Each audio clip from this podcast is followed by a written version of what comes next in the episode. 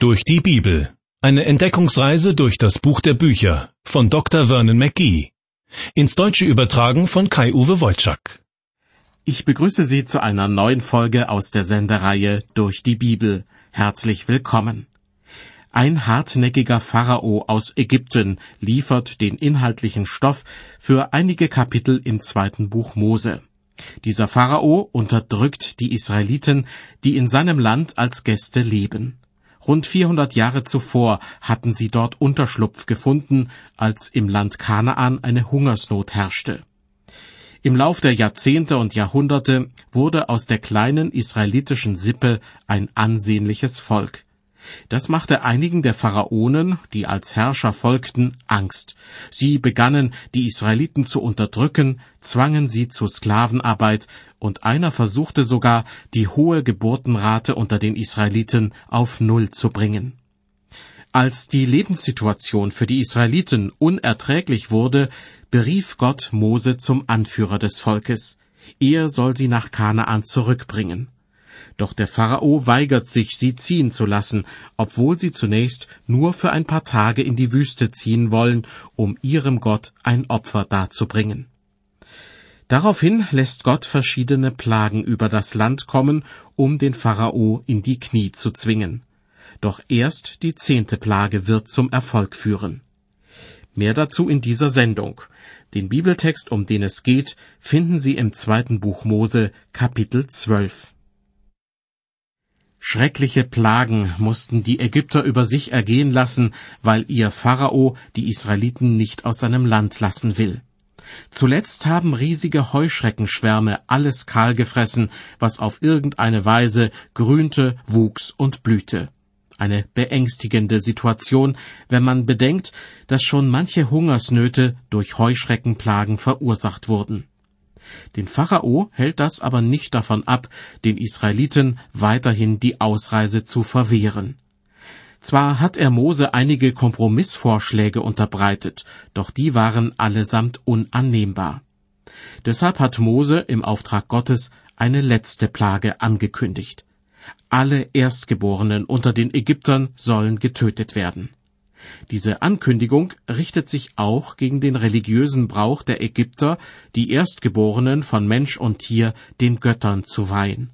Der Gott Israels erhebt nun gewissermaßen einen Anspruch auf das, was üblicherweise den ägyptischen Göttern zugesprochen wird. Die zehnte Plage unterscheidet sich in mehrfacher Hinsicht von den vorangegangenen. Unter anderem fällt auf, dass die zehnte Plage mit einer ganzen Reihe von Vorbereitungen verbunden ist. Und diese Vorbereitungen müssen zum größten Teil von den Israeliten übernommen werden.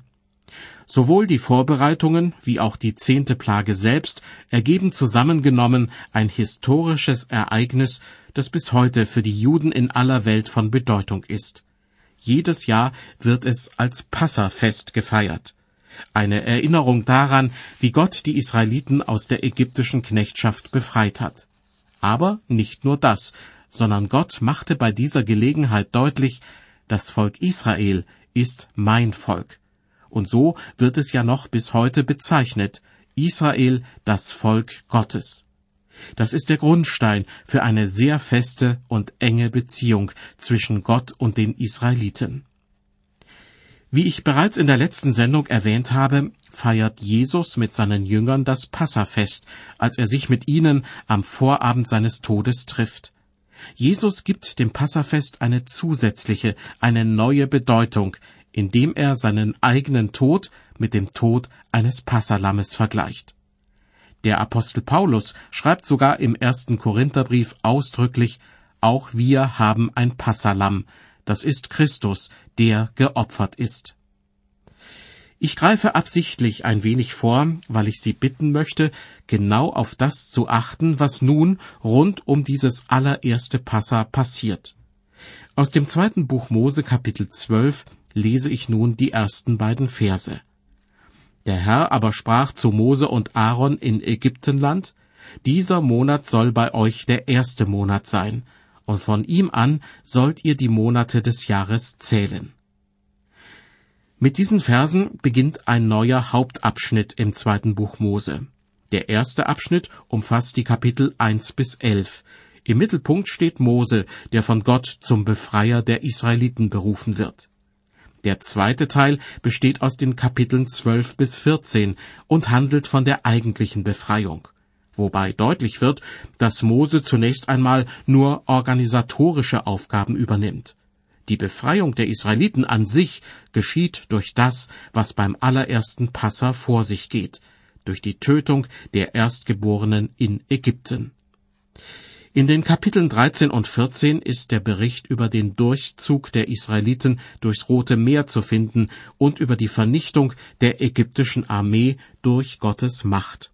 Ja, im Grunde kann man sagen, Gott hat die Israeliten mit Blut und mit Macht befreit. Das hört sich sehr nach Schlachtengetümmel und großen Heldentaten an. Doch so ist es nun einmal. Und auch die Erlösung von der Sünde, die Jesus Christus allen Menschen anbietet, geschieht durch Blut und mit Macht. Mit dem Blut, das Jesus am Kreuz vergossen hat, bezahlte er die Strafe für unsere Sünden. Und die Macht oder Kraft des Heiligen Geistes macht dieses Ereignis in den Herzen der Christen lebendig. Im Buch des Propheten Sacharja steht ein Vers, der eigentlich wunderbar zu beidem passt, zu der Befreiung der Israeliten aus der ägyptischen Knechtschaft und zu der Befreiung von der Sünde, die Jesus jedem anbietet. Bei Sacharja heißt es, es soll nicht durch Heer oder Kraft, sondern durch meinen Geist geschehen, spricht der Herr Zebaoth. Zurück zu unserem Bibeltext, also zu den beiden ersten Versen aus Kapitel 12. Im Grunde beschreiben sie, wie gerade eine neue Nation oder ein Volk entsteht. Als der Stammvater Jakob vor rund 400 Jahren nach Ägypten kam, bestand die ganze Großfamilie aus gerade mal 70 Leuten. Doch wenn die Israeliten nun das Land verlassen, sind sie allein zahlenmäßig zu einem richtigen Volk geworden. Ein Volk, das von Gott eine Art Festkalender bekommt, an dem sich auch die Zeitrechnung orientieren soll. Interessant ist die Tatsache, dass die Bibel im ersten und zweiten Buch Mose sehr ausführlich beschreibt, wie einzelne Familien zum Grundstock des Volkes Israel werden. Anders ausgedrückt, das ganze Volk Israel bestand ja zuerst gewissermaßen nur aus Abraham und seiner Frau Sarah. Zwei Generationen weiter verkörperte Jakob mit seinen zwölf Söhnen das künftige Volk Israel. Er ist auch derjenige, der von Gott den Namen Israel bekommt. Während der Zeit in Ägypten wird dann aus der Familie Israel tatsächlich ein richtiges Volk. Aber weiterhin spielt sich ein Teil des religiösen Lebens auf Familienebene ab. Das wird man gleich merken, wenn in unserem Bibeltext die Einsetzung des Passafestes beschrieben wird. Ich habe den Eindruck, dass Gott der Familie einen ungeheuer großen Stellenwert einräumt. Was hier geschieht in der Familie, hat Einfluss auf das einzelne Familienmitglied, aber auch auf die religiöse Gemeinschaft, auf die Gesellschaft und letztlich auf das ganze Volk. Ich lese nun aus Kapitel 12 den dritten Vers. Gott spricht zu Mose und seinem Bruder Aaron, sagt der ganzen Gemeinde Israel, am zehnten Tage dieses Monats nehme jeder Hausvater ein Lamm, je ein Lamm für ein Haus. Zwei Dinge sind wichtig in diesem Vers. Erstens das Lamm, das geschlachtet werden soll. Mit seinem Blut als Erkennungszeichen werden dann die Türpfosten des Hauses bestrichen. Und zweitens die Familie, in der das allererste, aber auch alle zukünftigen Passafeste gefeiert werden sollen. Die Familie ist ein Zentrum des religiösen Lebens im Judentum. Hier wird der Glaube im Alltag erprobt und von Generation zu Generation weitergegeben. Ich komme zu Vers 4. Des Weiteren spricht Gott zu Mose und Aaron, Wenn aber in einem Hause für ein Lamm zu wenige sind, so nehme er's mit seinen Nachbarn, der seinem Hause am nächsten wohnt, bis es so viele sind, dass sie das Lamm aufessen können. Dieser Vers sagt nichts darüber, was passieren soll, wenn ein Lamm zu wenig ist für einen Haushalt. Wahrscheinlich geschieht das nur sehr selten. Und dann müssen die einzelnen Portionen eben ein bisschen kleiner ausfallen. Was jedoch häufiger passiert, dass ein kinderloses Ehepaar oder ein älteres Ehepaar, dessen Kinder längst aus dem Haus sind, allein vor dem Lammbraten sitzt und sich fragt, wann sollen wir das nur aufessen?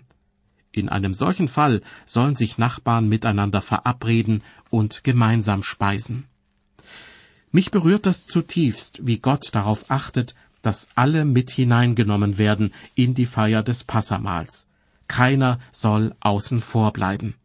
Die Familie steht im Mittelpunkt. Die Familie feiert ihren Gott, der Wert darauf legt, dass jeder Einzelne aus der Hand der Ägypter befreit wird. Aber wenn für jemanden ein richtiges Familienleben im herkömmlichen Sinn nicht mehr möglich ist, dann sollen sich die anderen Familien nicht nach außen hin abkapseln, sondern andere in ihren Familienverband mit hineinnehmen. So sehr Gott den Wert der Familie betont, so kommt es doch darauf an, dass jeder Einzelne sich entscheidet, ob er das Angebot Gottes annehmen möchte. Mitglied einer frommen Familie zu sein, hilft hier nicht weiter.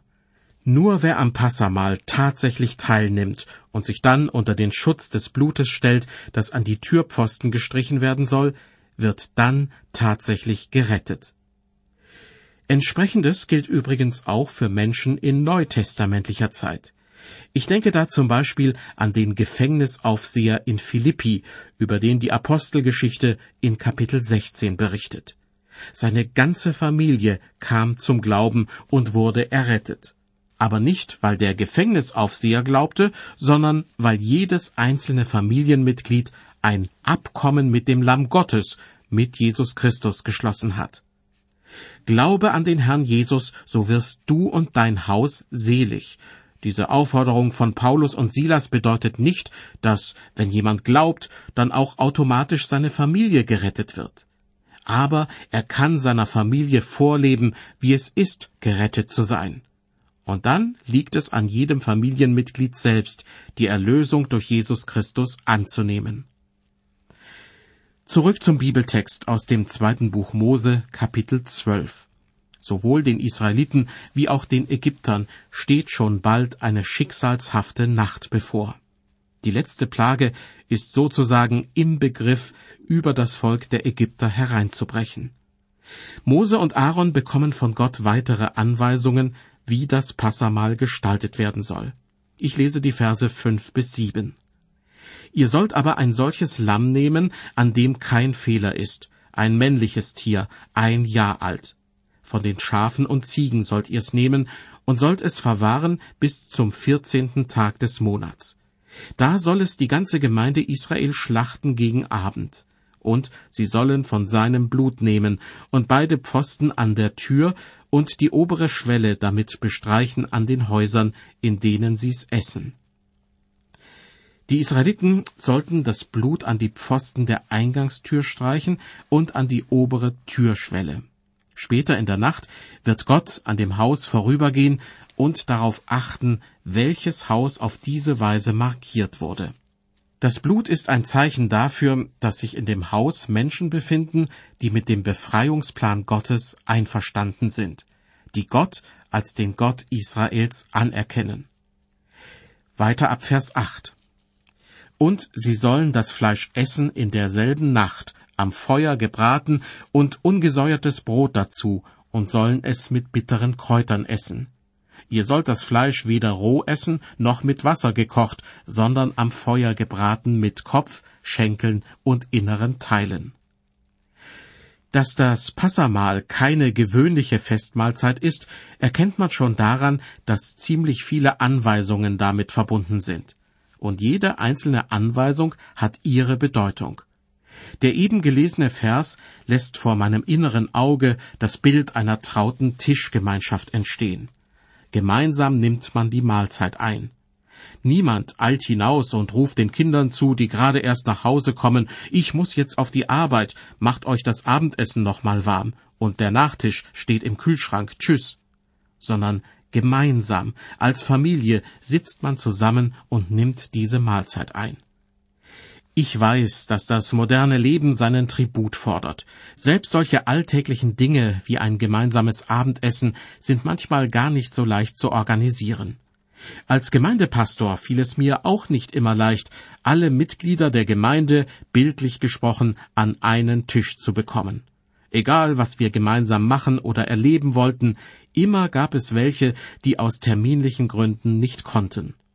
Ein bisschen sehnsüchtig erinnere ich mich an meine Zeit als junger Pastor auf dem Lande. Da war alles noch nicht so hektisch. Die Leute mussten zwar hart arbeiten, aber scheinbar hatten sie deutlich mehr Zeit und zu den vielen Veranstaltungen brachten sie einfach ihre ganze Familie mit. Da gab es eine ganze Reihe von Müttern, die ihre kleinen Babys dabei hatten. Zwar musste ich als Pastor erst lernen, so laut zu sprechen, dass man mich trotz Babygeschreis noch verstehen konnte, aber niemand nahm Anstoß daran. Wenn ein Baby dann eingeschlafen war, brachte die Mutter es hinten in die Kirche, legte es in einen Schlafsack auf eine Kuscheldecke und setzte sich dann zu ihrem Mann und den anderen Kindern vorne auf einen Stuhl. Diese kleinen Landgemeinde waren nicht besonders gut durchorganisiert, aber sie haben einige Erweckungsprediger hervorgebracht, die später viele Menschen zum Glauben gerufen und geprägt haben. Ich glaube, das liegt daran, dass sie das Evangelium im wahrsten Sinne des Wortes mit der Muttermilch aufgesogen haben. Deshalb sollten wir uns bemühen, sowohl unser Familienleben als auch das Gemeindeleben nicht so zersplittern zu lassen, dass wir uns nur noch im Vorbeigehen die Klinke in die Hand geben. In dem eben gelesenen Vers ist davon die Rede, dass das Fleisch für das Passamal am Feuer gebraten werden soll. Das Feuer ist ein Symbol für das Gericht Gottes. Des Weiteren soll das Lamm mit ungesäuertem Brot gegessen werden. Der Sauerteig ist ein Sinnbild für die Sünde, die noch so klein sein mag und sich dann doch im ganzen Leben ausbreitet. Dazu sollen die Israeliten auch bittere Kräuter essen. Die Bedeutung dafür ist nicht ganz klar. Ich könnte mir denken, dass die bitteren Kräuter ein Hinweis darauf sind, dass das Leben mit Gott nicht immer nur einfach ist. Die Israeliten, die aus der Hand der Ägypter befreit werden, bekommen das noch deutlich zu spüren und auch Christen merken sehr schnell, dass das Leben in der Nachfolge Christi kein Zuckerschlecken ist. Die bitteren Kräuter könnten ein Hinweis darauf sein, dass Gott uns Menschen auch bittere Erfahrungen machen lässt. Ich lese weiter ab Vers 10. Über das Passamal wird gesagt, und ihr sollt nichts davon übrig lassen bis zum Morgen. Wenn aber etwas übrig bleibt bis zum Morgen, sollt ihr es mit Feuer verbrennen so sollt ihr's aber essen. Um eure Lenden sollt ihr gegürtet sein und eure Schuhe an euren Füßen haben und den Stab in der Hand und sollt es essen als die, die hinwegeilen. Es ist des Herrn Passa. Denn ich will in derselben Nacht durch Ägyptenland gehen und alle Erstgeburt schlagen in Ägyptenland unter Mensch und Vieh und will Strafgericht halten über alle Götter der Ägypter. Ich, der Herr. Nun habe ich vorhin das Bild einer trauten Tischgemeinschaft vor ihre Augen gezeichnet, was auf die späteren Passafeste, die jährlich gefeiert werden, auch zutreffen mag. Aber das allererste Passamal ist von Aufbruchsstimmung erfüllt oder je nach Sichtweise von Aufbruchsstimmung überschattet. Alle wissen, dass Gott etwas Großes vorhat, etwas Gewaltiges, was auch Menschenleben kosten wird. Aber sie wissen auch, dass Gott sie, die Israeliten, befreien wird und dass niemandem etwas zustoßen wird, der sich an das hält, was Gott von ihm verlangt. Mit Schuhen an den Füßen und den Stab in der Hand sollen die Israeliten das Passamal feiern, sozusagen fertig zum Abmarsch. Das ist ein schönes Bild dafür, wie auch Christen ihren Glauben leben sollen. Immer fertig zum Abmarsch. Denn niemand von uns weiß, wie viele Jahre sie oder er auf dieser Erde leben wird. Darauf kommt es in erster Linie auch gar nicht an. Wichtig ist dagegen, dass wir bereit sind, unser irdisches Leben hinter uns zu lassen, wenn uns Gott zu sich ruft. Die Israeliten unterdessen, die das Passamal einnehmen und auf ihre Befreiung aus der Sklaverei warten, sie sollen wissen, dass in der kommenden Nacht Gott sein Strafgericht gegen die Ägypter vollziehen wird, indem er alle Erstgeborenen tötet. Außerdem, so heißt es im Bibeltext wörtlich, ich will Strafgericht halten über alle Götter der Ägypter. Das ist ein ganz wichtiger Hinweis darauf, dass auch die vorangegangenen neun Plagen nicht nur gegen die Menschen in Ägypten, sondern auch gegen ihre Götter und Götzen gerichtet waren. Ich komme zum nächsten Vers unseres Bibeltextes. Es ist die entscheidende Stelle, an der erklärt wird, worin der Kern des Passafestes besteht. Das Blut jedes geschlachteten Passalammes soll an die Pfosten der Eingangstür gestrichen werden, gewissermaßen als Erkennungszeichen. In Vers 13 heißt es, Dann aber soll das Blut euer Zeichen sein an den Häusern, in denen ihr seid. Wo ich das Blut sehe, will ich an euch vorübergehen, und die Plage soll euch nicht widerfahren, die das Verderben bringt, wenn ich Ägyptenland schlage. Also, die Israeliten werden nicht deshalb gerettet, weil sie Abrahams Nachkommen sind oder weil sie immer brav nach dem Willen Gottes gefragt haben, sondern Gott sagt, wo ich das Blut sehe, will ich an euch vorübergehen. Die Israeliten sollen auch nicht am späten Abend noch vor die Tür gehen und dann herumtuscheln. Ich glaube, jetzt kommt der Herr, zwei Häuser weiter, da scheint sich schon was zu tun. Sondern sie sollen im Haus bleiben und fest darauf vertrauen, dass Gottes Strafaktion sie nicht treffen wird. Gott legt übrigens auch keinen Wert auf ein nachbarschaftliches Führungszeugnis, dass also jemand sagt, großer Gott, wenn ich an deiner Stelle wäre, würde ich bei der Familie so und so ein bisschen genauer hinschauen.